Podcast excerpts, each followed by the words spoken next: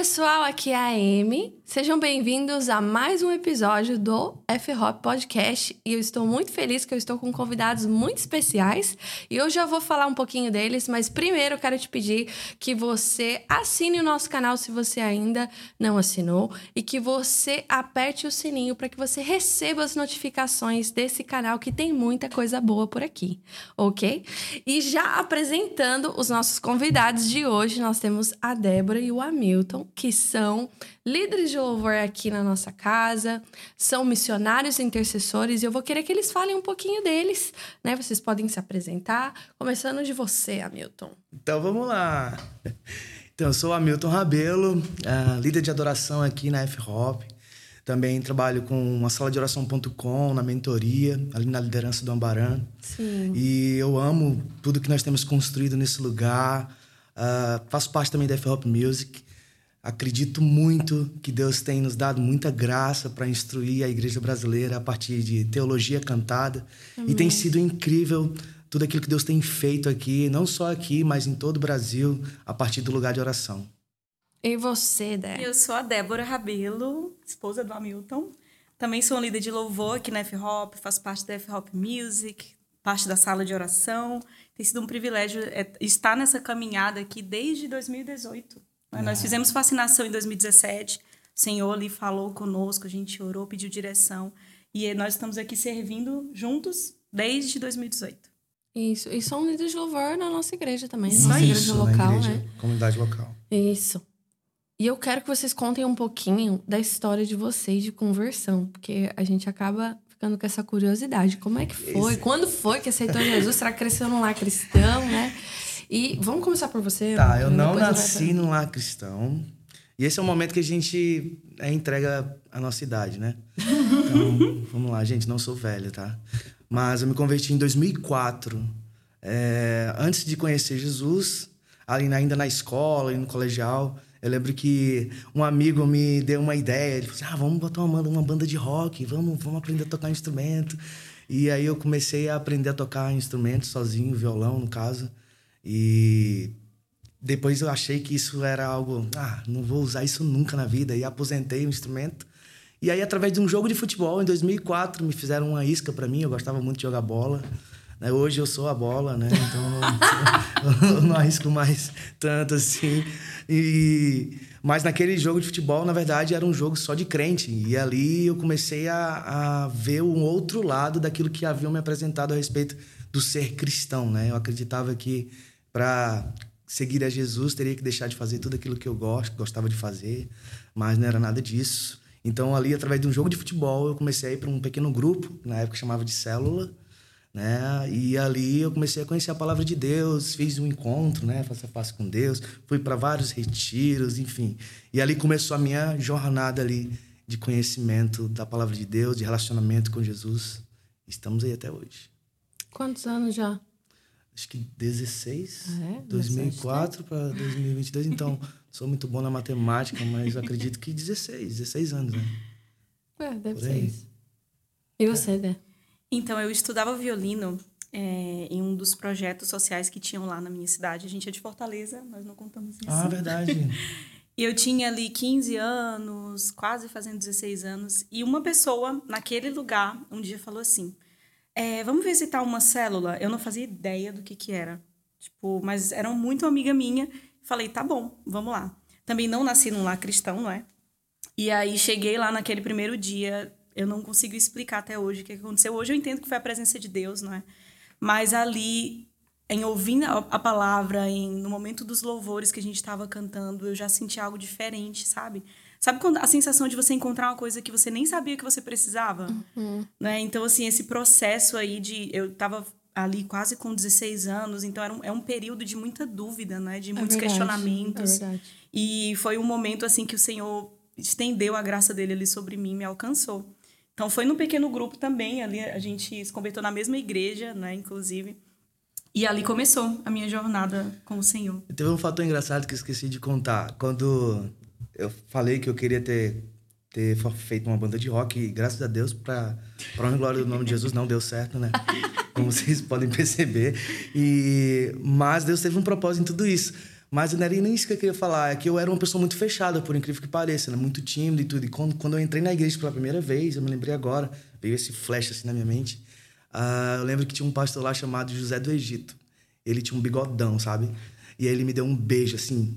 Assim que eu entrei, ele beijou assim, bem aqui. Eu me arrepiei todo, eu fiquei com tanto ódio dentro de mim, mas ao mesmo tempo, aquilo ali foi quebrando meu coração. E, gente, eu gosto de mulher, sou casado, mas aquele beijo ali amoleceu meu coração. Aquela recepção calorosa ali, né, que a igreja brasileira tem. Eu, eu, assim, aquilo ali me marcou. Eu fiquei, cara, esse cara, por que, que ele fez isso? Como assim? Ele nem me conhece. É receptivo. É, né? tô receptivo, mas aquele ambiente, aquela atmosfera ali dentro da igreja, começou ali começou a, a, a impactar o meu coração. De, de pensar assim, poxa, existe uma realidade que eu ainda não conheço. Uau! Isso é tão importante, né? Na Isso. nossa conversão, a gente ter esse acolhimento. Né? E hoje em dia, é, parece-me que, ou pelo menos na nossa realidade aqui da nossa igreja, né? A gente tenta ao máximo fazer com que as pessoas se sintam à vontade, mas ao mesmo tempo a gente não quer entrar com uhum. tudo, com dois pés na vida da é, pessoa. Sim. E, mas como a igreja precisa ser Sim. um lugar hospitaleiro. Hospitaleiro. Uhum. É que é um, na verdade é uma das qualidades que é. Paulo vai dizer para Timóteo, né, para encontrar nos presbíteros, nos líderes, é. de serem hospitaleiros, de serem acolhedores e e é engraçado que vocês dois foram alguém, foi alguém que foi acolhedor, foi Sim. alguém que foi hospitaleiro, foi alguém que realmente abraçou vocês Isso, e trouxe totalmente. vocês para o universo do evangelho. Né? E é interessante, Amy, porque eu era, eu sou até hoje, né, mais na minha, mais quietinha, mas na época eu era mais fechada ainda. É, também gostava do rock. Nossa, que engraçado! Ela andava com aquelas meias eu, tipo, assim, andava assim, furada, aquelas não era muito, pretas, Eu era muito assim, nada a ver com o que eu sou hoje. Como era o nome das meias que você Mas, ai, não lembro. Mas eu, eu lembro que essa pessoa que chegou até mim, né, essas, essas primeiras amizades que eu tive ali, que me acolheram na igreja, elas não me julgaram por aquela aparência elas não achavam que eu era difícil demais de, de ser alcançada pelo Senhor, sabe? E elas foram ousadas, me convidaram para um ambiente que, se fosse para eu sair da minha casa e ir até lá por livre e espontânea vontade, eu não iria. Uhum. Mas a ousadia delas em falar do amor de Deus ali de uma forma tão simples, sabe? Era um grupo pequenininho na sala de uma casa, colocando ali um, na época, um CD, gente, era 2008. Eita! Colocando lá aquele, aquele momento lá de louvor, orando juntos e o meu coração foi alcançado, né? De uma forma Amém. tão simples e tão acolhedora como essa, essa história que o Hamilton contou também, na igreja, abraçando aquele que, que geralmente não vai sair da sua casa para ir até aquele lugar e encontra o que não sabia que precisava. Né? Então é, é muito é, essa no sensação. No começo eu fiquei assim, né? Ah, cara, o que esse cara tá fazendo? Mas no outro dia eu já voltei.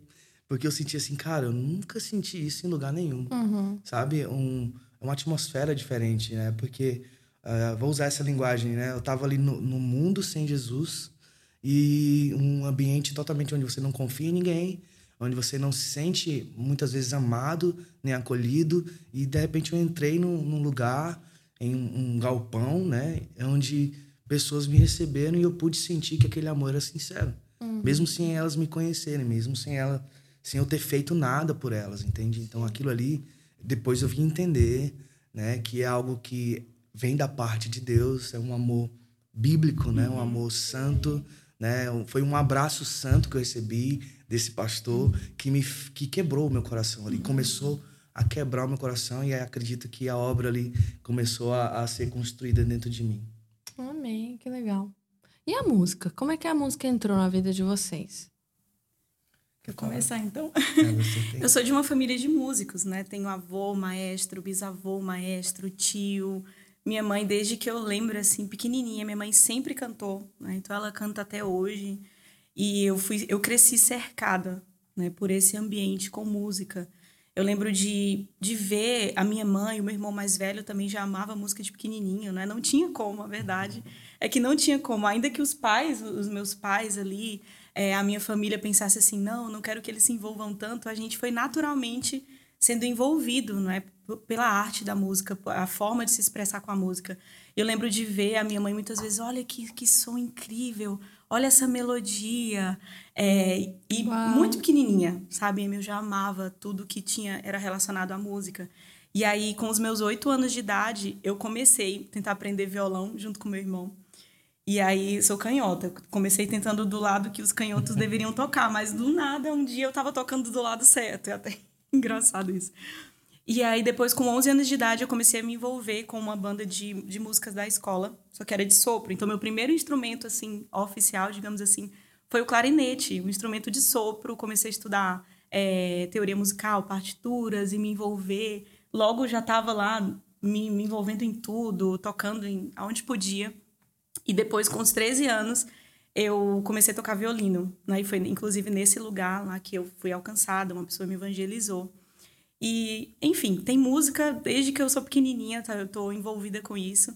Quando eu cheguei na igreja, o que, que eu pensava? Quero ficar quietinha, não quero me envolver. Eu tinha muito medo de como meu coração ia lidar com a música na igreja. Então eu pensava assim, não quero é, que isso seja meio que o, uma coisa que vai ser principal, primordial. Mas eu quero, de fato, conhecer a palavra e tudo mais. Tanto que eu nunca tinha falado que eu cantava. As pessoas só sabiam que eu tocava violino. Então, eu fiquei alguns meses, assim, só tocando violino, ia para os ensaios quando o pastor convidou. E um dia, o nosso primeiro pastor lá ministerial me viu cantando e tocando, assim, no quarto da casa dele, no meio dos ensaios, e falou: Você canta? E aí, começar, comecei a me envolver com, a, com essa parte também de ministrar, cantar na igreja. E essa parte foi tudo muito rápido, né? Foi tudo muito rápido, mas eu lembro que foi uma forma que eu encontrei também de, de, de servir ao Senhor. Não era algo que eu sempre amei, então, não deu muito tempo, eu já estava ali, envolvida com tudo que tinha a ver com música na igreja e, e ajudar em ensaio, enfim. Mas eu sempre tive envolvida com música desde pequenininho. sempre gostei de cantar e era algo assim que se destacava no meio de tudo, não é para mim. Então é isso. Já oh, comigo, que legal. Na adolescência e eu, como eu falei, né, tentei fazer uma, uma banda, de, de rock, rock, mas foi frustrado. Ah, eu também eu fiz cover de rock também. É. Revelações aqui. aqui é Revela... Você, não, você não pode. fazia cover da... Não pode. Hum... Meu Deus. É... Conta, conta, conta a tua história. Não. Era a Emily, olha. Emily, Sabia que ia ter alguma M, né? É, ela fazia cover da Emily. Então, olha hoje só. ela é pastoreada pela Amy. Amy. Emily. Ai, gente. Uau. Nada a ver. Então... É, e aí, como não deu certo, mas ainda assim eu, eu fui autodidata no violão, pedi para alguns amigos me ensinar, mas eles não me ensinaram. E aí eu corri atrás, sabe? Fui pra banca de revista, o novo, né? Tempo da banca de revista. Não Cifra tinha na acesso. revistinha. É, naquela época não tinha tanto acesso. Hoje tá tudo muito isso. fácil. É, hoje, hoje tá tudo... só não aprende música quem não Exatamente, quer. Exatamente, tá tudo na palma da mão hoje. Antes você teria que ir na banca, pagar, comprar uma revistinha. Tocar música que não queria. Que você não gosta. Porque era a única que tinha. Entendeu? Tocava lá os sertanejos da vida. entende? Tipo assim, para aprender a tocar. Ler cifras, comecei a aprender a ler cifras, enfim. Comecei a tocar mas eu não, não tive nenhum incentivo. Minha família não é uma família de músico. Se eu não me engano, eu tenho um tio só que arranhava no violão, que ele era militar e tocava violão nas horas vagas. E mas eu lembro que quando eu tocava, minha mãe jogava moeda assim para mim, dizendo que eu tava pedindo esmola. então assim, não tive incentivo nenhum. É, na verdade, foi algo que eu até cheguei a pensar que ah, era viagem da minha cabeça e cara, para que eu tô gastando tempo com isso? E várias vezes eu depositava o meu violão ali, jogava em cima do guarda-roupa e, ah, nunca mais quero tocar. E eu lembro que eu até cheguei a vender esse violão para ir para um jogo de futebol. Vendi o violão para pagar um ingresso de um jogo de futebol, porque eu era muito viciado em futebol. E assim. Teu time era bom, pelo menos? Mais ou menos. Tá melhorzinho hoje. Na época era a terceira divisão do Campeonato Brasileiro. Mas eu ia para todos os jogos, enfim. Dinheiro no mato, né? Mas é, eu lembro que quando eu vendi, eu nunca mais toquei em instrumento nenhum. Mas quando foi em 2004 que eu entrei na igreja e aí que eu conheci Jesus, mais ou menos ali em 2000. Encontrei isso na internet sobre assim mais ou menos está melhorzinho hoje. Na época era a terceira divisão do brasileiro, mas eu ia para todos os jogos, enfim, Ai, dinheiro no mato, né? Mas eu lembro que quando Legal, Pode você é especial da Siri, ela lembra. Então, assim, alguém lembra dessa época, né? A Siri lembrou da época. Tem que voltar lá. Então. Volta. É... né? Muito bom, velho. A Siri participou aqui do ela lembra. Então, assim, É, nem sei onde foi que eu parei. Volta na parte do que você falou. Vendeu o violão. É, ah, vendi o violão. E aí, quando eu entrei na igreja, eu pude entender o propósito pelo qual eu tinha aprendido a tocar violão sozinho, com todo o sacrifício que eu tive, né? Porque em 2005, ali, mais ou menos, eu tava no retiro da igreja. E eu lembro que no momento de intervalo ali, terminou o culto, aí ficou aquele momento livre. Aí me deu uma vontade de pegar no violão mais uma vez. Assim, eu nem sabia que eu ainda sabia tocar. E aí, escondido também, eu peguei o instrumento e comecei a tocar ali alguns acordes. E o pastor, líder do ministério, viu de longe, assim. Daí ele já me convocou, me intimou a estar nos ensaios do louvor.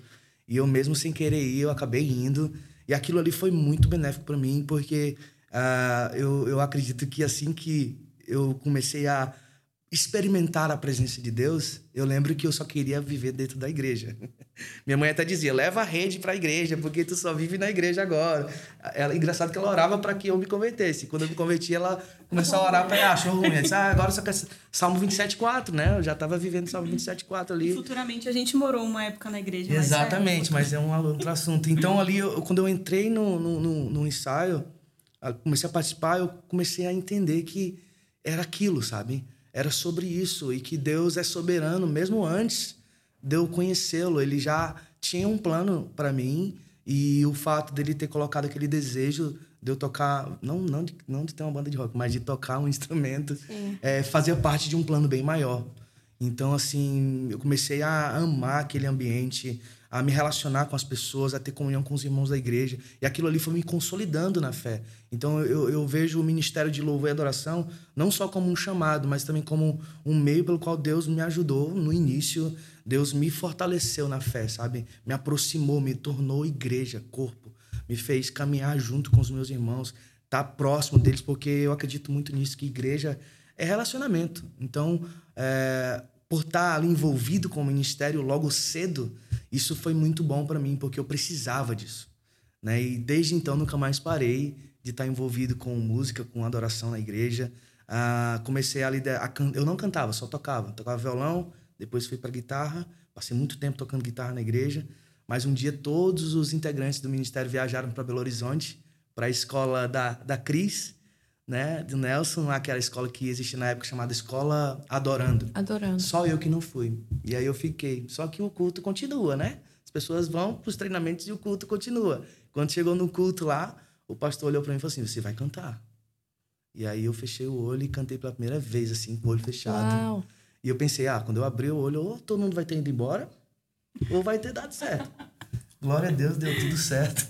então ninguém foi embora e foi uma benção. E de lá para cá eu nunca mais parei. Ali de 2005, 2006, para cá eu nunca mais parei. Eu acho, enquanto você falava, eu acho muito interessante o fator música, né? Porque é um é um é uma habilidade, né? É um talento, será que a gente pode chamar dessa forma? Saber tocar um instrumento. Tem gente que nasce com uma, uma facilidade, né, para pegar num instrumento e eu particularmente olho para vocês e eu vejo isso na vida de vocês, né? é, existe uma facilidade, uma inclinação maior para o instrumento, é, vocalmente também. E, e Deus nos dá dons e talentos. Deus nos capacita com ferramentas que vão ser usadas para a edificação do corpo. Né? Então você falou como o, o Ministério de Louvor e Adoração, e eu quero falar um pouquinho sobre isso, é um assunto meio polêmico, para mim, pelo menos, mas é, você nada mais. Você não estava fazendo nada mais do que usando seus dons e talentos para edificação do corpo. Sim. Então, assim, o João lá tem um outro talento, mas você tinha o talento da música. Então, você agregou a isso. Mas, é, para mim, o ministério, quando eu olho para os cinco ministérios né, que Paulo vai descrever é, nas suas cartas, ele, ele não cita ali líder de louvor. Uhum. Né? Você vai ver ali o, o evangelista, o apóstolo, o pastor, o profeta mestre. e o mestre. E você não vê líder de louvor. Então, assim, como é pra vocês e como foi? Porque eu sei que aqui a gente lida muito com isso, né? Vocês sabem é, a cultura dessa casa, que ministério é, é, é ministrar a outros a partir dos cinco ministérios, mas a música ela, ela, é, um, ela é uma ferramenta, ela é o veículo pelo qual eu edifico, eu faço parte na edificação do corpo. Mas como foi para vocês essa jornada de, de se encontrar? Porque eu sei que vocês faziam outras coisas também, além de liderar louvor, né? Vocês cuidavam Sim, de sim. pessoas, vocês pastorearam pessoas, vocês ensinavam aqui, vocês fazem isso, vocês pastoreiam pessoas, vocês cuidam de pessoas, vocês ensinam. Então, como foi a jornada de vocês, e talvez deve você pode falar, em se encontrar dentro dos cinco ministérios?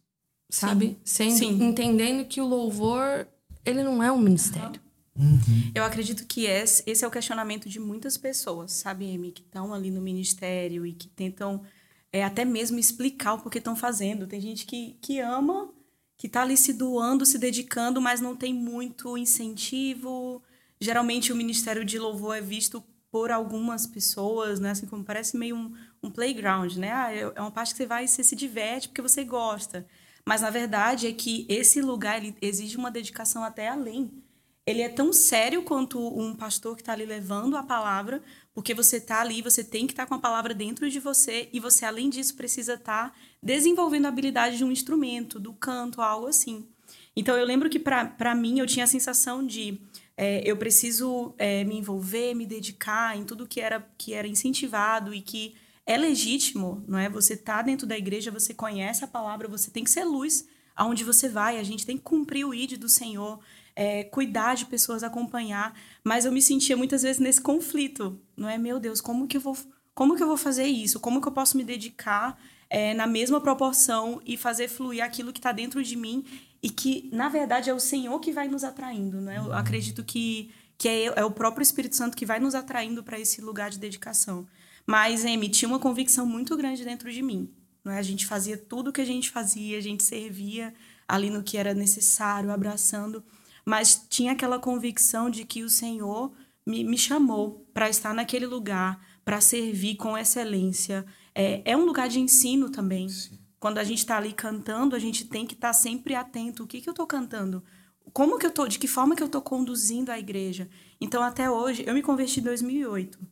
Comecei a ministrar mais ou menos no final daquele ano ali, depois de fazer uma escola, tá sendo acompanhada.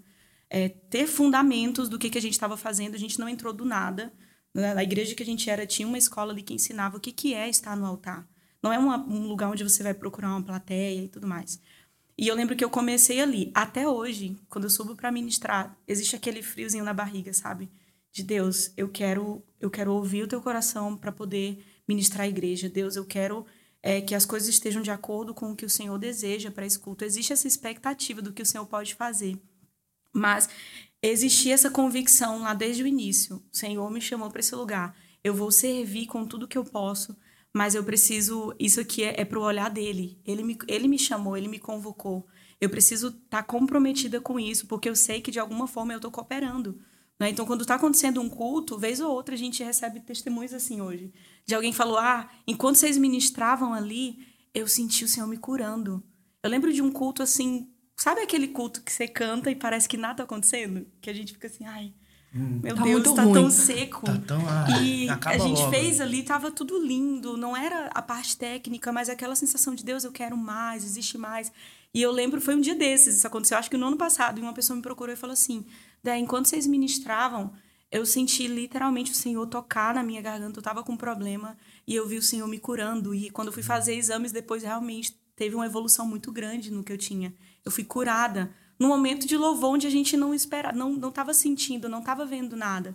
É um outro tópico aqui também, não é? Mas é o poder Mas- da palavra cantada. Yeah. Mas exatamente, exatamente. Eu acredito que quando nós estamos ali louvando, é, é um privilégio muito grande. É uma honra muito grande. E no mesmo nível que existe essa honra, existe uma responsabilidade. Né? Estamos diante da noiva de Cristo. Não é qualquer coisa, não é qualquer plateia, não é. É a noiva de Cristo. Eu não posso chamar a atenção para mim. Eu preciso que eles olhem e, sabe, vá direto para Ele.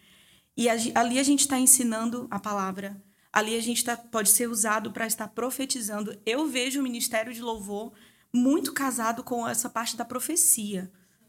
Sabe? De, a gente tem ali a, a, o privilégio e a responsabilidade de promover um lugar, de, de um ambiente Profético. de adoração É. profético para que o Senhor venha e faça o que Ele quer fazer no meio da sua noiva. Então, e- existiu sim esse caminho, né? No comecinho existiam aquelas dúvidas. Será que é isso? Será que eu devo? Será que eu devo investir? Será que o Senhor está se alegrando? E na igreja, muitas vezes não se fala muito des- desses fundamentos, né? É, de, um, de um ministério de louvor. Mas eu sempre senti, eu me senti muito atraída para esse lugar e uma convicção muito grande de que era ali que eu devia estar. E essa convicção via da busca por Ele, né? Do relacionamento com Ele. Então, existiram, existiram conflitos, mas no meio de tudo isso, o Senhor foi trazendo essa certeza, sabe? É ali que eu vou, é, não somente ali, mas ali eu vou te usar para minha glória. Ali, esses dons que eu te dei, não é à toa, né? esses talentos que antes eu tinha usado para o meu benefício, ou sei lá, é, por vaidade, o Senhor estava me mostrando ali. É para minha glória, foi para isso que eu te dei. É mais ou menos nesse. É um resumão aqui de como foi essa trajetória até hoje. E você, Hamilton, você se vê é, caminhando dentro dos cinco ministérios? Porque a gente olha pra você e a gente fala, ah, o Hamilton é... O ministério dele é líder de louvor. Mas peraí, é, o seu ministério é líder de louvor, ser líder de louvor? Ou vai além disso, né? Sim, eu acredito que sim, líder de louvor. Mas ainda em cima dessa pergunta, para explicar tudo isso que eu tô pensando, é, eu vejo a música como essa, como você falou, Amy, uma ferramenta muito poderosa, não só na área da profecia, mas na área do ensino. É, mais uma vez eu lembro nos meus primeiros dias de convertido, nos meus primeiros meses e anos, é, algo aconteceu comigo que eu não entendia na época, mas hoje eu entendo. Que eu não tinha lido ainda a Bíblia, eu ainda não tinha lido a Bíblia nenhuma vez, mas eu escutava muito louvor. Assim, assim que eu cheguei na igreja, eu comecei a escutar muito louvor, muito louvor, muita música, né? Porque eu sempre gostei de música. E quando eu abri a palavra, parecia que eu já tinha lido ela.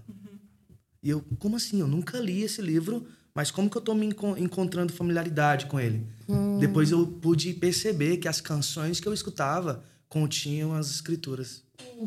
Né? E hoje nós vivemos isso de uma forma mais consciente, né? Entendendo o poder eh, da palavra cantada, da palavra tocada, que não somos só, só músicos, não somos só Sim. cantores, mas nós estamos ali num, num culto também, assim como o pastor que estuda para trazer um sermão para o culto, nós também, como líderes de adoração, precisamos estudar a palavra, estudar a música, porque quando nós cantamos, pegando agora aqui as palavras de Paulo, em Colossenses 3,16, que a palavra habite ricamente, que a palavra de Cristo habite Sim. ricamente em vossos corações, ensinando, instruindo, com salmos, cânticos, hinos.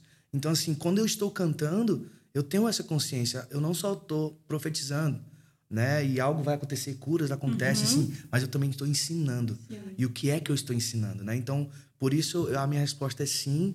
eh, me vejo como líder de adoração, mas me vejo também muito nessa área de de estar instruindo, ensinando a igreja, o corpo, abençoando o corpo de Cristo através dos dons, dos talentos eh, que o Senhor me, me concedeu. Eu acho que é um grande privilégio para nós líderes de louvor, né? Porque a gente acaba, por meio desse, desse talento que é o cantar e tocar, a gente consegue navegar os cinco ministérios. Sim. né? A gente evangeliza, a gente profetiza, a gente. É ensina, real. a gente deixa um legado apostólico até Uhum. mesmo. Por exemplo, nossas canções serão cantadas. De- Yeah. Tem canções que a gente canta que são de gerações passadas e foi um legado que foi Aham. permeando e permanecendo de geração em geração. Então, é um legado apostólico até mesmo, né? Então, eu vejo essa essa graça que o Senhor nos dá como e essa oportunidade que o Senhor nos dá como líderes de adoração de edificar o corpo Sim. dentro dos cinco ministérios. Era exatamente isso que eu ia falar, edificar. Eu, eu vejo também a música muito como isso. Ela edifica, ela traz. Quantas vezes a gente não já foi num culto que você não estava bem, estava com alguma questão, algum problema, vai até lá e aí você começa a cantar aqueles louvores junto com o corpo. E, e muitas vezes são verdades, é verdade da palavra sendo cantada que vai entrando no teu coração e vai mudando. Então, enquanto você falava, eu me lembrei, estava pensando nisso. É, nós temos ali o privilégio de estar servindo para edificar o corpo, cantando a palavra. E mudando um pouquinho de assunto, indo para o tópico de viagens, né? Porque é uma coisa que está muito em alta, né? Nos nossos dias, a gente vê o quanto ir e vir é, se tornou tão normal, né? A gente tem ministros de adoração itinerantes que estão para lá e para cá, é, viajando por todo final de semana, né? em quatro, cinco igrejas por final de semana. É aquele negócio de chega na igreja, canta, nem fica pra palavra, tchau, Deus abençoe, já pega a van, vai para outra igreja. Frenético, né? É, e é real. Isso existe Sim. nos nossos dias, né? E a gente aqui na F-Hop, nós somos também um ministério que viaja, que ministra, que o Senhor tem nos dado o privilégio de levar a mensagem, né? É, também por meio é, da palavra cantada é, em conferências, enfim, em eventos de igrejas. E como vocês enxergam é, o ir, né? Uhum. Diante de uma demanda tão gigantesca que tem surgido na nossa nação, é, tanto da parte da igreja querendo aquilo que está popular, uhum. né? Porque querendo ou não, a igreja ela ela chama baseado na popularidade da música. Sim. Então a gente tem uma música nossa aqui, né, que é a Ruge Leão, que Sim. acabou tomando uma proporção gigante que é, e aconteceu também com Ousado Amor. Yeah. Uhum. Só quero ver você, que a nossa galera começou Isso. a ser chamada para uhum. viajar. E vocês como líderes que estão na estrada, né, de vez em quando, como vocês enxergam é, o ir é, o quanto eu devo ir, uhum. como eu lido com é, esses convites, sabe? É, vindo do assunto que a gente acabou de falar, de sim. edificar o corpo, sabe? Uhum. Faz sentido? Sim, faz sim. É, é muito perigoso essa questão de não parar nunca e cair num ativismo. Sabe? O meu coração, assim, você tem que estar sempre colocando diante de Deus. Sabe? Eu vejo que é, é muito fácil a gente cair num lugar que o Senhor não nos chamou. A gente não está indo nas igrejas para cantar. A gente está indo ali para colocar sementes, para gerar esse ambiente junto com as pessoas. Eu, particularmente, amo. Aonde a gente vai, eu tenho falado isso, gente, eu amo o tempo de mesa que a gente tem, conhecendo os irmãos, né? Aqueles irmãos que vêm, faz uma pergunta ali, abre alguma coisa do coração e a gente tem a oportunidade de, de dar uma palavra para aquela pessoa, de, de trazer, orar junto, é, orar junto com as pessoas é muito precioso. Mas eu tenho pensado muito nesses últimos dois meses em algo que é nós não podemos fazer, tentar fazer o ministério sem Jesus. A gente não consegue sustentar. Então, ao mesmo tempo que Jesus, eh, a gente vê ali o que acontecia né, nos evangelhos, uhum. E depois o que acontecia em Atos, ao mesmo tempo que Jesus ali deu os exemplos na, com a vida dele, de caminhar, fazer milagres, é aquela sensação de que eles nunca paravam. Mas Jesus parava, se retirava e orava. Jesus fazia isso. Isso me confronta muito. Muito. Fazia milagres, o nome dele estava ficando cada vez mais conhecido em todos os lugares pelo que ele podia fazer, pelo poder dele, aonde ele passava. Pessoas tinham todo tipo de cura, todo tipo de milagre. E ele se retirava, ia ficar sozinho, ia falar com o Pai. Eu acredito que esse é o maior exemplo de ministério que a gente pode ter e quem está numa plataforma precisa sempre estar tá cuidando né, do coração, tá pedindo, Senhor, sonda meu coração, me ajude a não cair num lugar de estar fazendo coisas para você sem estar contigo. Sabe? É, qualquer pessoa pode cair nesse lugar, então nós precisamos olhar para o exemplo perfeito e tentar segui-lo. Né? Essa mensagem tem me confrontado. Também a parábola das virgens, não é? que elas têm ali a lâmpada, a lamparina, que era o ministério iluminando mas elas precisavam do azeite, né? E esse azeite representa a representa ali a presença do Senhor. Então, sem essa presença, sem a comunhão com Ele, não é o eu vou buscar a presença para conseguir ter o meu ministério lindo não, e maravilhoso, não. mas é que sem essa presença, sem essa comunhão com o Senhor, o que, que nós vamos oferecer? Né? Nós não temos nada de bom em nós, nós precisamos é, estar no caminho de conhecer a Ele para conseguir oferecer algo não é sobre as músicas, é sobre a palavra dele sendo glorificada. É sobre o nome dele sendo conhecido, pessoas sendo atraídas né, para o Senhor. Então, é, é isso que tem aí, no, tá no meu coração nesses tempos, nesses dias, e eu tenho colocado diante do Senhor. Uma das coisas que é, mais tem chamado a nossa atenção nessas últimas viagens que nós tivemos a oportunidade de fazer é, pela F-Hop Music, é, enfim, treinamentos. É, foi que eu até a gente até conversou sobre isso esses dias, que eu não eu não gosto de encarar uma viagem como um, apenas uma agenda, sabe? Mas como uma missão. Yeah. Eu tô indo para um local onde Deus está fazendo algo ali. Uhum. E eu sempre peço, Senhor, conecta o meu coração com aquilo que o Senhor está falando ali, que o Senhor está fazendo ali, Sim. com aquela comunidade. Primeiro, é um privilégio estar reunido com irmãos que eu ainda não conheço. Né? E segundo, é uma responsabilidade. Eu preciso estar ali como realmente um embaixador de Cristo. Como que Jesus se apresentaria ali, sabe? É, de que forma Deus espera que eu me apresente naquele lugar? Quando eu falo me apresentar, é no bom sentido, é levar a palavra. O testemunho fala muito mais do que a própria canção. Né? E quando a gente desce ali da plataforma, do, do, do altar, eu gosto de, de, ter tempo com as pessoas. É cansativo, né? Porque a gente trabalha com a voz. E a gente precisa descansar, às vezes as viagens são longas. E, e parece até mentira, mas, gente, é puxado. É puxado. As pessoas veem, acham que ah, é um glamour, tá viajando. Legal, tá. Um dia eu pensei isso também, até começar a viajar. E, e, é um privilégio, eu amo fazer isso. Mas é puxado. Mas ao mesmo tempo eu vejo isso como uma oportunidade de, de, de sacrificar um pouco mais por amor à palavra, por amor ao chamado, por amor a Jesus. E, e eu penso muito nisso, é, até mesmo quando eu olho para a, a minha agenda e eu coloco a minha agenda de lado para que a agenda do Senhor tenha prioridade. Então, uhum. Deus, você tem prioridade acima da minha agenda. Isso significa o quê? Às vezes eu mesmo cansado, a Débora sabe disso, eu me esforço para estar junto com meus irmãos ali. Além do, do da administração. Uhum. E, e, é muito interessante o, o resultado que isso gera na igreja.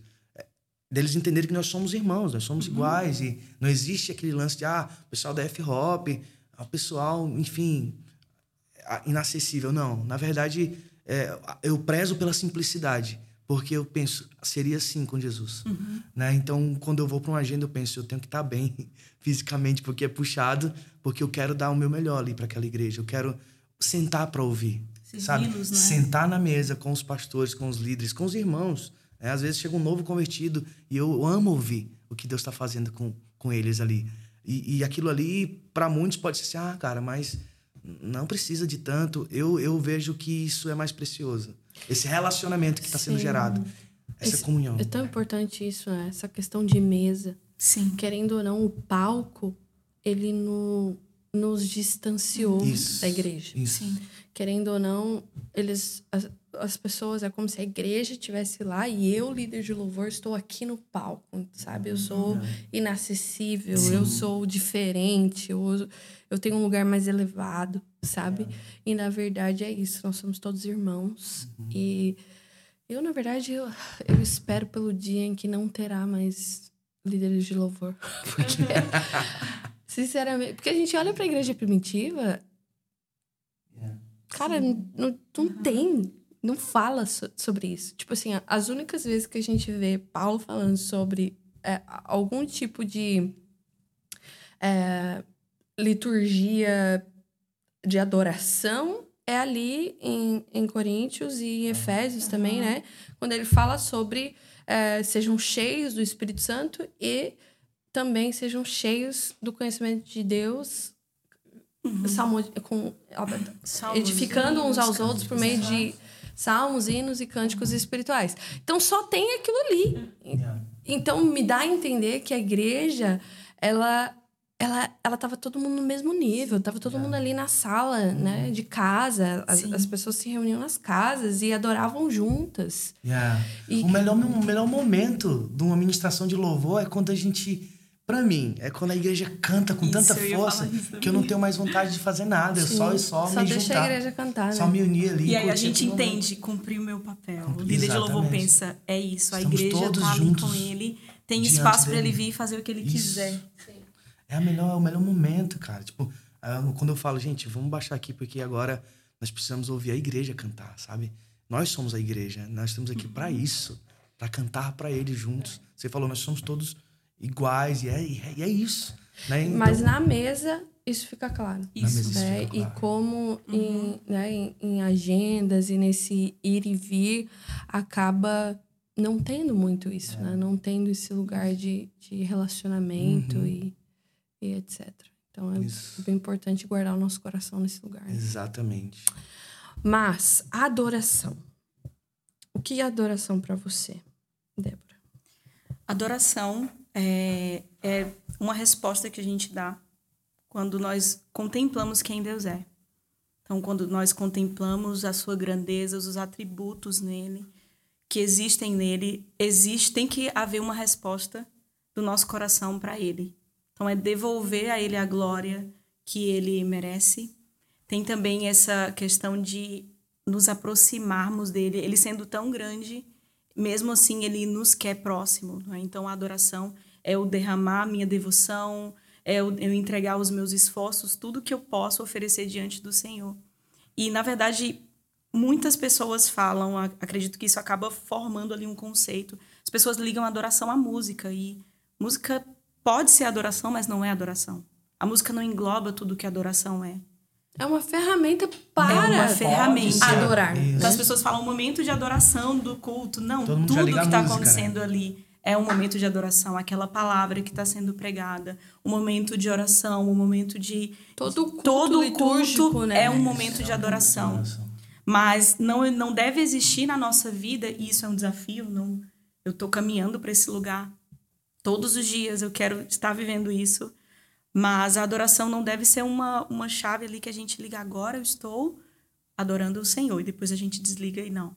Tudo na nossa vida deve ser uma adoração a Ele, deve ser uma entrega para Ele, deve ser é, vivido diante do olhar dele. Não é, não é um momento de onde eu estou na igreja, ali eu estou adorando o Senhor. Yeah. E isso tem sido algo, é uma mensagem que tem nos envolvido nos últimos anos aqui nessa casa, Noemi. De viver para o olhar dele, de entender que ele quer tudo de nós. Ele não quer só uma parte do nosso coração ou da nossa história ou da nossa vida, mas ele, ele quer tudo de nós. É Então, acredito que essa, essa consciência de que o Senhor me ama e de que Ele é o meu Senhor deve gerar em nós essa resposta de ter uma vida, ter, ter a adoração realmente como um estilo de vida para Ele. É poético, é belo, mas na realidade é um desafio.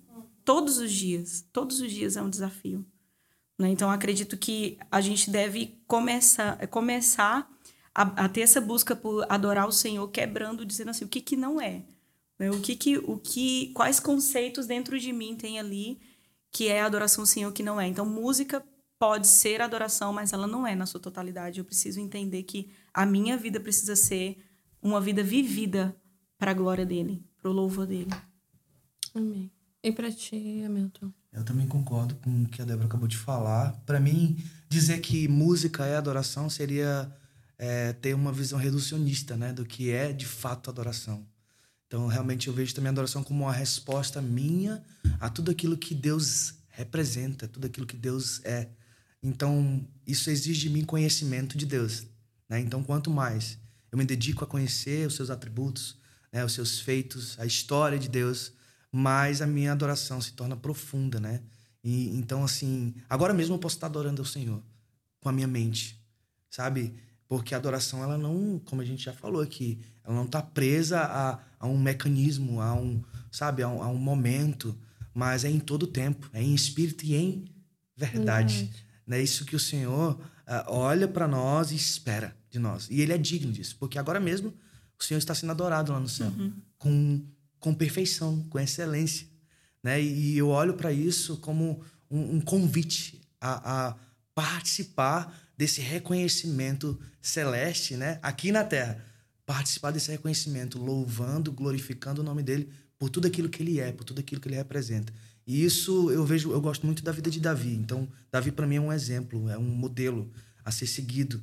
E eu vejo, eu vi aqui mesmo ah, quando Davi estava com a harpa na mão ou quando ele estava com um cajado ali pastoreando, ainda assim o Senhor recebia a adoração de Davi. E eu olho para minha vida e, e eu essa é a minha a minha luta, né, diária, o meu meu, meu esforço diário é para que seja com um violão na mão, seja com uma pá, uma vassoura na mão, ainda assim o Senhor espera de mim adoração.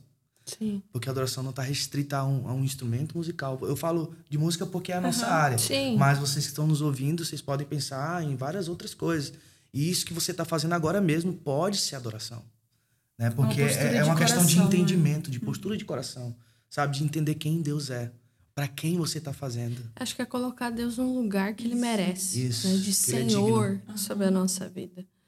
E, e eu acho que essa, referen- eh, essa reverência eh, acaba se perdendo porque, ah, querendo ou não, é cool ser cristão, né? É legal e, e- e- não, a gente tem que ser descolado e a gente eh, tem igreja preta e, e parece que tudo se tornou tão, tão eh, descolado Sim. e tão É. acessível que a, reve- a, refe- a reverência a Deus no lugar de um estilo de vida de adoração, a gente corre o risco de perder Uhum, isso. né? E, de, e de achar que a adoração se resume ao levantar as mãos ali no domingo e cantar me ama, me ama, né? E, Não é só isso. e não né? é só isso. Vai além disso. Meus lábios podem cantar algo e meu coração está totalmente Isso. distante, né? Então, é, é exatamente isso. A adoração... Primeiro que uma coisa que, que mais me impacta a respeito da adoração é que Deus ele não ganha nada com a minha adoração. Uhum. Né? Isso aqui já é algo para nos deixar alerta, porque eu já ouvi pessoas dizendo: ah, vamos adorar porque Deus precisa ser adorado. Deus não precisa ser adorado. Ele não precisa de verdade. nada. Na verdade, Deus não tem necessidade de nada. Ele é completo em si mesmo, satisfeito em si mesmo. É, a W. Pink fala isso, né? Ele Isso. fala que nele não havia necessidade de criar, né? Nem mesmo ele necessita da adoração dos anjos ou até mesmo dos seres humanos. Se ele assim precisasse, ele os teria chamado à existência desde uma eternidade passada. Então, desde uma eternidade passada, Deus esteve só, completo, suficiente em si mesmo, sem, sem nada, falta de nada. precisar. E ao mesmo tempo, a adoração ela existe porque Deus existe. É. Porque Deus existe, a adoração deve existir. Porque ela é uma resposta à majestade dele, Sim. à soberania dele. Porque ele é Deus. Ele é digno. Não é- ele não necessita de nada, mas ele é digno de ser adorado. Dia e noite. Assim na terra como no céu. Né? E, então, assim, eu imagino muito isso. Eu acho que a adoração ela é o ponto central para mim em relação ao cristianismo. Por que, que a gente evangeliza? Porque essas pessoas que hoje ainda não adoram Jesus, elas devem adorar Jesus. Sim, Hoje elas estão Elas adorando, são talvez elas estão, que adorem elas são salvas para adorar Jesus, sim. para adorar a Deus, para entregar a sua vida àquele que é digno. Na verdade, é o único que é digno. Porque hoje talvez elas estejam, talvez não, com certeza elas estão adorando outra coisa, que não é digna de adoração. Então, assim, Todo eu, eu- quando eu olho para o coisa, evangelismo, né? quando eu olho para as missões externas, é, sabe, eu penso nisso. Povos não alcançados, Deus é digno de ser adorado naquela língua, sabe? Deus é digno de ser adorado naquela, naquela nação. Então, por isso nós precisamos pregar o evangelho, para que aquele povo adore ao Senhor, aquele que é o único que é digno de toda adoração. A verdade é que todo homem está adorando alguma coisa, não é? Se não está adorando a Deus, se não tem o conhecimento do Senhor, adora alguma coisa, até a si mesmo. Yeah. Né? Muita gente fala que, ah, não, não, não precisa de Deus, não precisa estar na igreja, não precisa desse conhecimento. Mas tem alguma outra coisa no lugar de Deus. Então, isso que você falou, Amy, é muito real. É colocar Deus no lugar que ele merece no nosso coração. É tipo, é se prostrar diante da grandeza dele, do senhorio dele.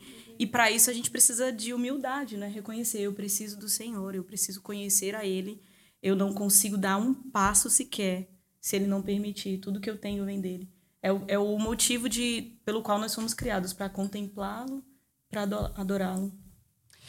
É, vindo do pressuposto, né, eh, somos líderes de adoração aqui, né? E vindo do pressuposto que adoração, então, é um estilo de vida também, né? É, vivemos dias onde líderes de louvor são donos do seu próprio nariz, caminham para onde quer, fazem o que quer, compõem o que quer, cantam o que quer, falam o que quer, porque querendo ou não, as mídias sociais estão aí, né? As plataformas estão aí, o Instagram está aí, eu falo o que eu quero, eu sou o dono né, da minha fala. E estão influenciando e estão, é, querendo ou não, instruindo né, uma geração. E tá muito fácil é, é, ter esse, esse lugar de audiência. E vindo do pressuposto que a adoração é um estilo de vida, vocês, eu queria que vocês falassem um pouquinho sobre adoração ser também obediência, né? Porque Jesus mesmo disse: se você me ama, né? Se você me reverencia, se você me ama, se você me reconhece como seu único Senhor e Salvador, você me obedece, você obedece às minhas leis, você caminha dentro dos meus mandamentos, né? E o que é adoração a partir de obediência, né? Como na prática, o que vocês diriam é, para líderes de louvor ouvindo a gente aqui? Uhum. Como eles podem caminhar em obediência à palavra no lugar que eles estão inseridos? Será que é pertencer a uma igreja? Será que é pertencer a um corpo? Será que é porque é fazendo parte do corpo que eu sou testado a viver o sermão do uhum. monte, por exemplo? Uhum. Porque se Deus me chama para obedecer os seus mandamentos, seus mandamentos está ali, sermão do monte. Aonde é que eu coloco isso em prática? Uhum. Aonde é que eu vivo em obediência se não fazendo parte do corpo? Então eu dei um exemplo é. aqui, né? Que, que adoração, se adoração é obediência a Deus, na prática é eu fazer parte do corpo. Uhum. E tem tantos líderes de louvor que nem fazem parte de uma Sim. igreja. E estão por aí uhum. cantando, instruindo yeah. e falando o que acham, né? Então, assim, eu queria que vocês falassem um pouquinho o que é adoração a partir do lugar de obediência ao Senhor como líder de louvor. Que loucura, não é? Pensar que um, existem pessoas que acham isso normal, não é? Primeiro. Não tem como é, você obedecer a Deus se primeiro você não conhecer os mandamentos dele. Então, começa tudo aqui. Ter como estilo de vida uma vida que busca conhecer o que ele nos instruiu na sua palavra. Então, aonde que eu vou estar enraizada? Que ensino que eu vou levar se eu não estiver enraizado na palavra? E como que eu vou estar enraizado na palavra se eu não pertencer ao corpo? É, é, é muito... É, acho que é meio... E a pandemia é também é? falou, uhum. nos, nos levou a, é, é a cogitar isso. É muito interessante. Nos deu porque... a, opção, entre aspas, porque não existe essa opção. Ah. Né? Mas uma opção ilusória, né? Uma fantasia de que achar que há uma possibilidade de, de ser, ser igreja, igreja fora do corpo, ou ser igreja online. Não dá.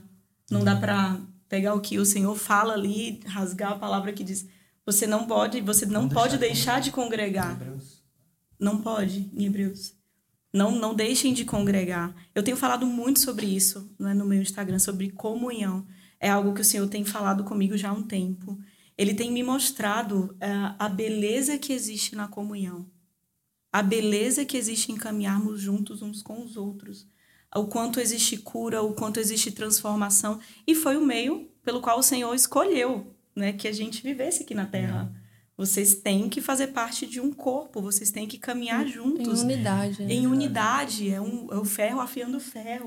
E não é tem um como ser unidade, eu ir numa igreja, hum. ir lá cantar por uma hora e falar não, que eu sou... Impossível. Porque ninguém te conhece. Impossível. Ninguém tá... Ninguém, uhum. ninguém senta com vocês, sabe do, das suas dificuldades e a vida cristã é isso, é relacionamento, né? Jesus passou três anos caminhando com homens aqui na Terra e conhecendo a vida deles também e se deixando conhecer.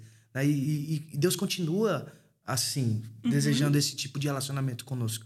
É, quando você citou a igreja primitiva, eu, eu tenho a igreja primitiva como o modelo para nós hoje.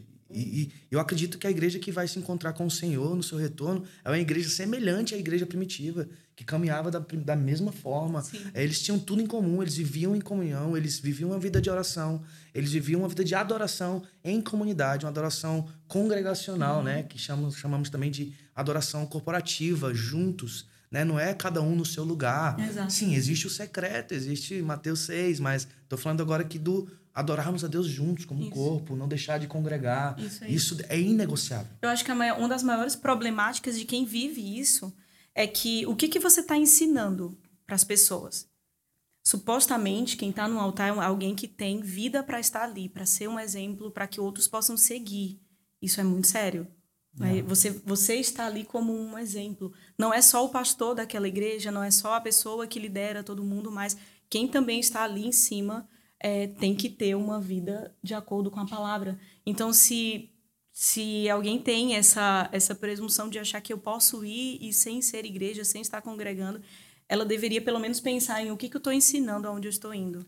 Eu não congrego e eu, e eu ministro em algum lugar. O que, que eu vou estar ensinando? O que, que eu vou oferecer para as pessoas? Eu acho que esse aqui é, o, é, ah. um, é um dos maiores pontos. Né? O que, que nós podemos oferecer sem Jesus, sem ter essa, essa vida de igreja e de relacionamento. Quando nós falamos de adoração, que é uma resposta ao conhecimento né, que nós temos a respeito de Deus, Deus se revela onde? Na sua palavra. Deus está revelado na palavra. Então, para líderes de adoração que você acabou de citar, né, que vivem fora do corpo e continuam vivendo suas vidas como se tudo tivesse ok. Isso para mim comunica algo muito sério. O cara não conhece a palavra como deveria.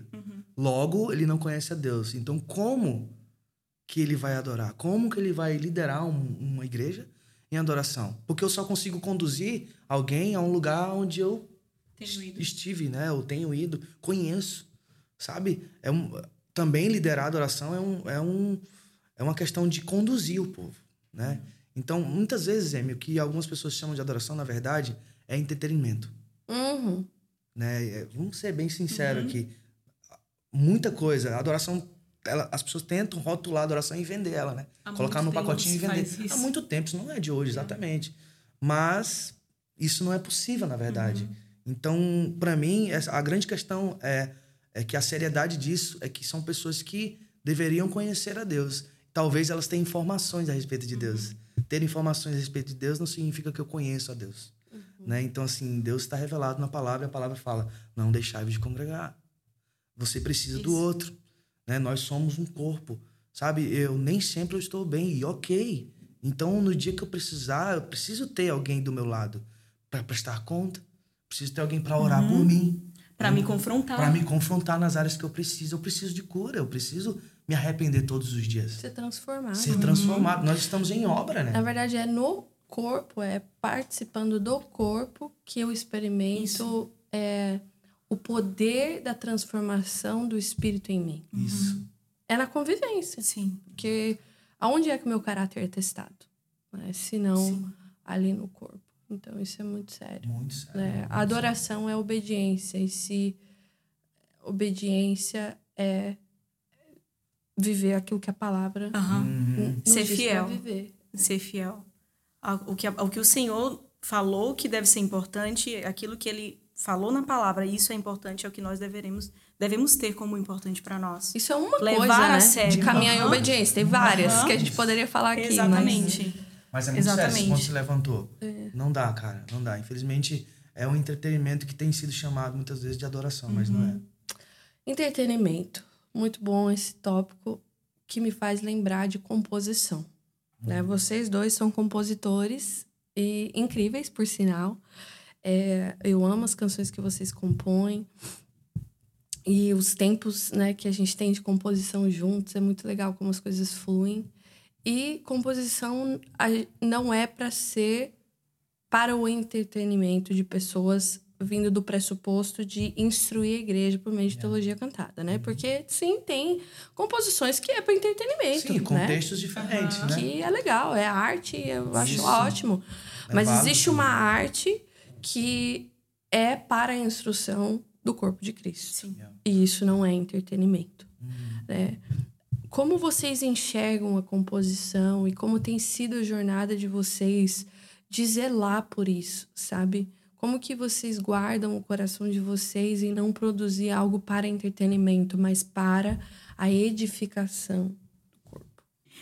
É, então, quando nós falamos de canções para serem cantadas num culto de domingo, em reuniões na igreja, nós precisamos ter em mente que a primeira coisa tem que estar de acordo com a palavra. Tem, a gente pode trazer poesia, a gente tem canções assim, tem composições que têm uma linguagem mais poética, mas nós sempre estamos buscando ter aquele cuidado, né? Aquilo tá de acordo com a Bíblia.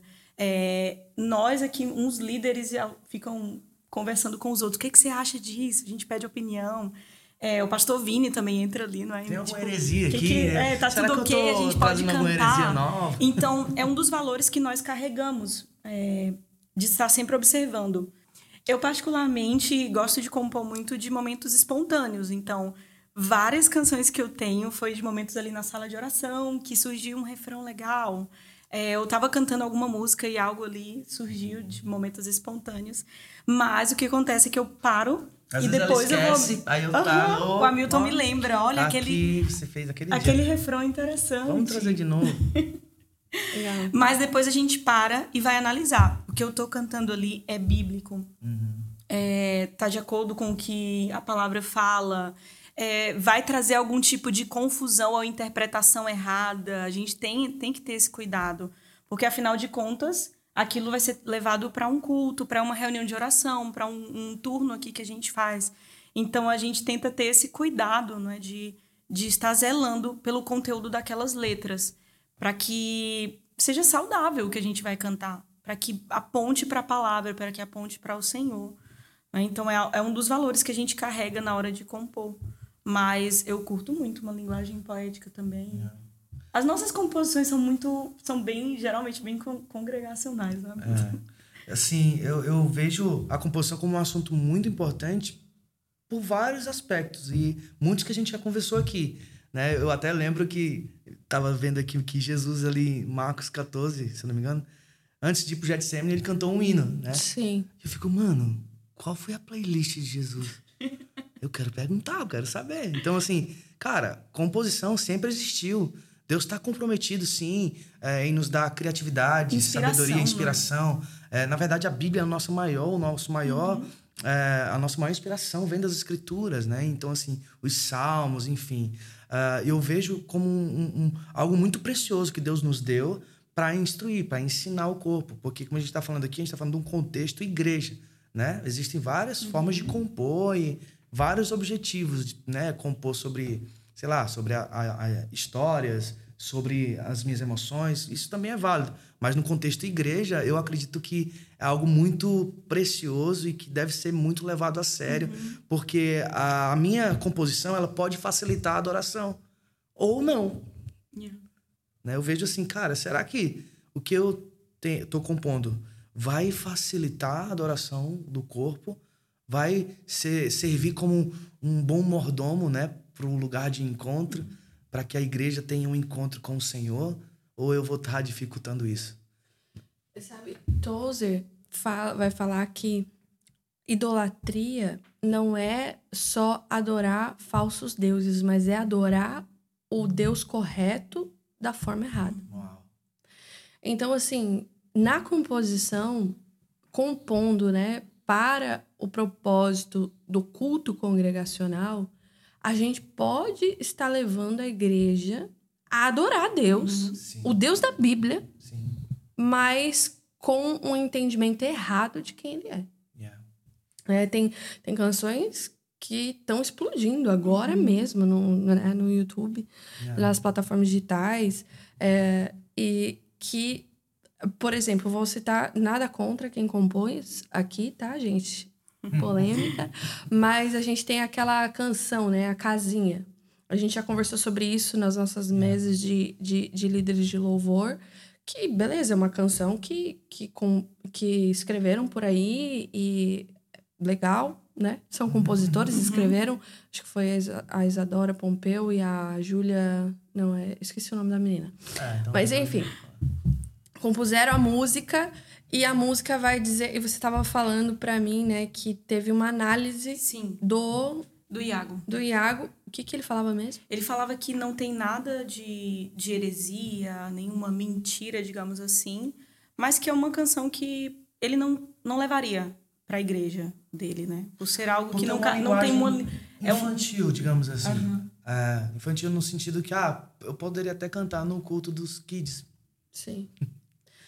Mas, ok, não tá errado. Mas é um exemplo, um... né? Eu acho que as nossas canções estão aí para serem analisadas, viu, gente? Uhum. Então, se uhum. quiserem analisar nossas canções aqui é. da F-Hop, também tá tudo ok.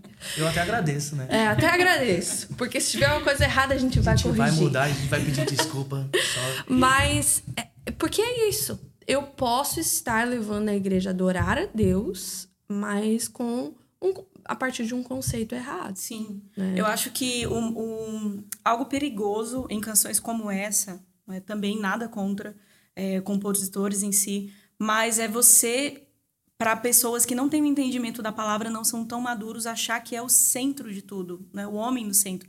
Eu sou, sim, nós somos alvos do amor de Deus, nós somos alcançados, mas a partir do momento que nós somos alcançados por Ele, nós temos que trilhar um caminho de entender que Ele tem que ser o centro das nossas vidas. Não é o Senhor se adequando a mim, não é a vontade dele se adequando à minha, mas é entender que Ele é grande, Ele é poderoso e eu preciso me dobrar diante dele. Eu não sou o centro. Né? Não, ele deve ser o centro. Tem um livro do Piper que, se eu não me engano, é 50 razões do porquê Jesus teve que morrer. Eu meditei nessas 50 razões na Páscoa passada. E a gente até fez com a igreja, né? Nos Table. Talks, alguns das razões. E uma das razões ele fala que o alvo não era o homem, mas era cumprir a vontade do Pai. Sim. Então, eu não era o alvo de Cristo na cruz. O alvo de Cristo na cruz era fazer a vontade, vontade do Pai. Era glorificar o Pai. Por isso ele bebeu o cálice da ira de Deus. Uhum. Né? Por isso ele disse: é, se possível, passe de mim esse cálice, mas todavia seja feita a sua vontade e não a minha. Em toda a sua trajetória na terra, ele disse que ele veio cumprir a vontade de seu pai. Então existe uma vontade soberana do eterno que Cristo, né, encarnou homem, se tornou homem, é, se, se despiu da sua glória para cumprir a vontade do Pai. Óbvio que nós fazemos parte do, do pacote, mas Jesus não veio para me dar um passaporte para a eternidade ou para me livrar do inferno. Ele veio para cumprir a vontade do Pai. E essa graça me foi estendida. Isso é a graça e- e não merecida, É Cristo mas que- recebendo o que ele não merecia pra me dar o que eu não mereço. Exato. Isso é muito poderoso. É, mas ainda falando E a- sobre- nas canções acaba acontecendo isso. Isso. Se eu me torno tanto alvo, eu posso estar adorando a Deus com o conceito de que eu sou o alvo Sim. dele. E na verdade, não. Ele é o alvo e eu entrei na história de gaiato e glória a Deus por isso. e ele precisa ser o alvo da minha vida. Graças a Deus Né? por Cristo. Isso, Yeah. as canções, quando a gente falou que, né, eu até usou esse exemplo, que não tem nenhum erro, né, aparentemente assim, teológico, mas por ser uma linguagem muito, ah, digamos assim, inf- é, infantil, né, não é nem infantil, talvez seja um outro nome a se usar aqui melhor, Talvez muito poética, Muito- é. uma linguagem. que não é ruim, mas eu penso assim, cara, eu tô tendo uma oportunidade de utilizar uma grande ferramenta que é a música, a composição, para amadurecer ainda mais, né, no o, o corpo através do conhecimento da verdade. Por que não explorar um pouco mais isso? Sim. A- Eu acho que a gente falo- precisa explorar mais textos bíblicos. Sim, não é nem, Sim, e quando né? eu falo isso, é, às vezes as pessoas podem estar nos ouvindo e achar, ah, então vamos ter que fazer música difícil que ninguém entende. Não é isso. Não dá para explicar tudo numa música, né? Sim. Mas tornar aquele texto bíblico acessível, assim como eu contei aqui na minha própria vida, na minha própria história, que eu escutava músicas eh, cristãs antes de ler a Bíblia. Quando eu fui ler a Bíblia, eh, a Bíblia não era mais um A livro estranho para mim. muito. Eu escutava Antônio muito o Antônio Cirilo. Cirilo. E, tipo, a primeira música que eu escutei dele nem é tão conhecida assim. É uma que é baseada no Salmo capítulo 8, que ele diz: Quem sou eu, Senhor? Quem sou eu? O Mas filho do olha, homem. É a Bíblia. Cara, a Bíblia. É a O Bíblia. filho do homem para que me visites. Cara. E eu acho e eu que a gente tá era tentando rock, achar- assim, né? Isso me chamou a atenção. Só que a rock. letra tava ali, a palavra tava ali. Sim. Entendeu? E um- um- uma pessoa que não conhecia ainda Cristo escutou aquilo. E eu não sabia por quê, mas aquilo me chamava a atenção. Você fala muito do- de um trecho que ele fala assim: Rei sobre todos É, os reis. no refrão ele dizia: Senhor. Rei sobre todos os reis, Senhor sobre todos os anjos, Tu reinas sobre as nações, glorioso Filho do Homem. Bíblia. Cara, Bíblia. aquilo me fez pensar em algo majestoso, porque eu comecei a pensar: Rei sobre todos os reis, quem é esse? Que é rei sobre todos os reis, porque eu nunca tinha lido isso em algum em lugar nenhum. Senhor sobre todos os anjos, ok. Anjo remete a Deus e existe alguém que é Senhor acima de todos os anjos. Esse é Deus. Tu reina sobre as nações, quer dizer que ele domina sobre tudo. Cara, tanto de informação que estava entrando dentro de mim, né, sem eu nem perceber. Glorioso filho do homem. Aí agora ferrou, né? Quem é filho do homem? Filho do homem, filho do homem, filho do homem. E aí eu precisei o quê? Conhecer a palavra. curioso, quero Tô saber. curioso, quero saber, quero Aham. conhecer. Então eu vejo a, a, a, ferramenta, né, vamos chamar assim, composição, música, como algo precioso dado por Deus para nós. Nós temos que ter muito zelo em saber como manusear, para que isso seja realmente uma bênção para a igreja, para o corpo, que amadureça o amor da igreja. Não deixe ela sempre na escola Imatura. dominical. Eu lembro que um amigo meu, o Danny, que você conhece, né, lá, lá do iHop, ele falou assim para mim, Hamilton, a escola bíblica dominical não vai sustentar os nossos filhos para sempre. Sim. Isso significa o quê? Eles precisam crescer e amadurecer no conhecimento de Deus. Porque um dia eles vão encarar o mundo e eles vão precisar ter o conhecimento de Deus para permanecer firmes. Não, Paulo vai falar sobre isso. Uhum. É, lá em 1 Coríntios 3. É, como eu gostaria de estar dando carne para vocês. Sabe, mas eu não posso vejo... ficar cantando homenzinho todo pra sempre. Entendeu? Faz sentido? E esse zelo tem que nos levar ao lugar de questionar as nossas próprias composições. O que eu estou cantando pode estar levando algum conceito errado sobre Deus? Pode estar diminuindo de alguma forma? Sim. Então a gente comentou aqui sobre aquela composição e a gente estava conversando aqui antes de começar. É, a gente não está com a obra perfeita já, nós estamos em transformação. O Senhor continua nos transformando. Então esses conceitos eles são meio perigosos de caminhar em cima deles, né? De estar cantando isso na igreja. Então eu acho que você sempre fala isso pra gente, né, Amy? Olha, cantar a palavra não tem erro. Não tem erro. Cantar sobre a palavra, você não vai errar A Bíblia se é você fizer suficiente, isso. né?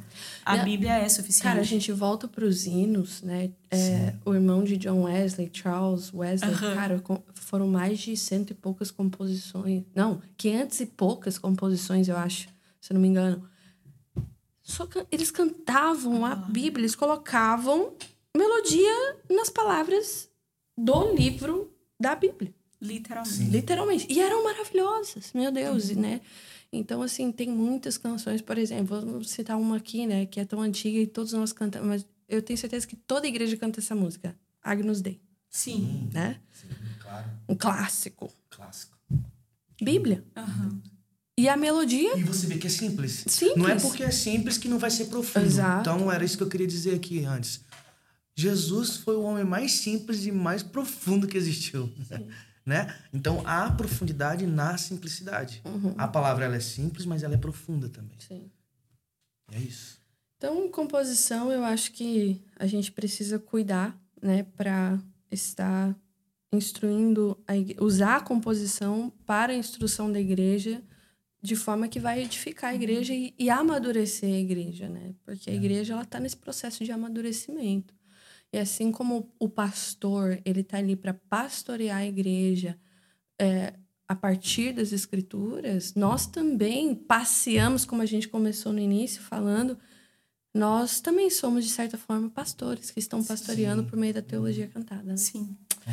Bom, caminhando para o final, eu queria saber de vocês é, uma música que está falando muito com vocês nesse momento, que vocês poderiam falar aí. Uma música, pode ser daqui, pode ser de outro lugar, enfim. Comigo a a música ainda não foi gravada, que é a da composição da minha amiga Ellen, é, que ela fala uma vez que eu coloquei Ai, os meus olhos em ti, nada mais me satisfaz. Tá Assim. Jesus tem me pegado muito com isso, sabe? Eu tava no Rio, no Rio de Janeiro, acho que foi no Rio de Janeiro, fui ministrar numa igreja lá, acho que foi na Assembleia de Deus, e cara, Deus me pegou ali com essa, essa, essa mensagem. E eu nem tava cantando na hora, eu ia só dar a palavra, e tava um outro ministério tocando e cantando, e enquanto eu tava ali no meu lugar, foi isso que o Senhor falou comigo, amigo, tu sabe de uma coisa? Se todo mundo aqui soubesse o quão eu sou belo, vocês nunca mais iam tirar os olhos de mim. Uhum. E isso resolveria todos os teus problemas. A maioria dos problemas que nós temos hoje, muitas vezes dentro e fora da igreja, é porque nós temos contemplado outras coisas que não é Jesus. Sabe? E quando eu canto isso, né, essa, essa, esse refrão dessa música, que foi que nasceu aqui na sala de oração, né, na nossa salinha, uma vez que eu coloquei os olhos em ti, nada mais me satisfaz, porque isso é real. É de fato é isso que acontece com todos nós quando nós colocamos os nossos olhos nele, quando nós colocamos os nossos olhos na escritura e, e a- aquilo começa a consumir o nosso coração, Legal. né, de, um- de uma forma que realmente não é só uma canção, né, mas é uma vida que canta a ele, que diz nada mais me satisfaz porque eu encontrei um tesouro de maior valor. Amém. E é isso. Tem Então que fiquem esperando, gente. Essa canção logo, logo É. sai por aí. E você, Dani? Eu não consigo falar só de uma. Vai ser um- uma música que Tá. vai puxar outra. Fogo que é a aí. Único e Deus Zeloso. São duas canções que a gente Boa. gravou. Deus Zeloso a gente já, já tinha gravado, mas gravou em outro projeto agora. E a mensagem dessas duas canções tem, assim, me pegado. A Único, Verdade. principalmente quando fala a questão de importar que ele cresça. Né? Isso tem falado muito ao meu coração. O Senhor tem me chamado para esse lugar de conhecer ele de outras formas que eu não conhecia. Então, essa, essa mensagem de único de falar que ele precisa ser o maior, ele precisa ser exaltado sobre tudo e eu preciso diminuir, tem assim mexido bastante comigo. Legal. E Deus zeloso, acho que a, a mensagem das duas é muito parecida, não é? Então assim, é, é- tenho sido convidada a, a buscar esse Legal. lugar de exaltar Deus acima de qualquer outra coisa. A Único é composição do Marco Teles, né? Que a gente Isso gravou aí. com ele no projeto que tá sendo lançado, né? Aham. Lançou o Único, lançou e Cantar. Contar Sozinho. Vai lançar mais duas aí que é, É. surpresa, né? E A Deus zeloso Deus- foi uma composição em grupo, né? A Milton Yeah. tava nesse a, grupo. o Hamilton tava nesse grupo, é uma composição da F-Hop, né? Isso aí. Legal. Muito bom saber. Bom, acho que é isso por hoje. Foi bastante coisa que a gente conversou. É. Mas, gente, fiquem ligados, né? Acompanhando esse casal maravilhoso aqui. Missionários intercessores, líderes de louvor, pastores, apóstolos. Tô brincando.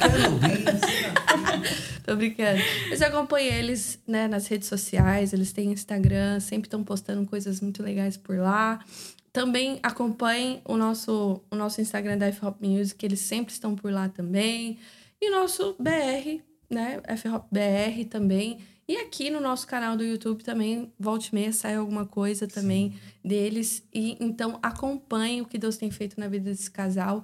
Ah, eles também são professores, tá, gente? Dão aula de violão, de Teclado, canto, voz. teclado, violino.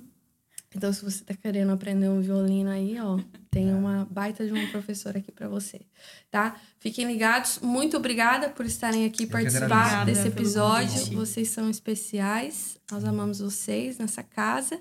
E para você que nos ouve, não esquece de deixar algum comentário aí nos contando alguma parte que mexeu com você, que Deus falou com você, pra gente saber o quanto esses episódios têm edificado você. Não esquece de apertar o sininho para que você receba as nossas notificações e compartilhe esse episódio com seus amigos, com seu time de louvor, que eu tenho certeza que vai edificar eles também. A gente se vê na próxima, no próximo episódio do F-Hop Podcast.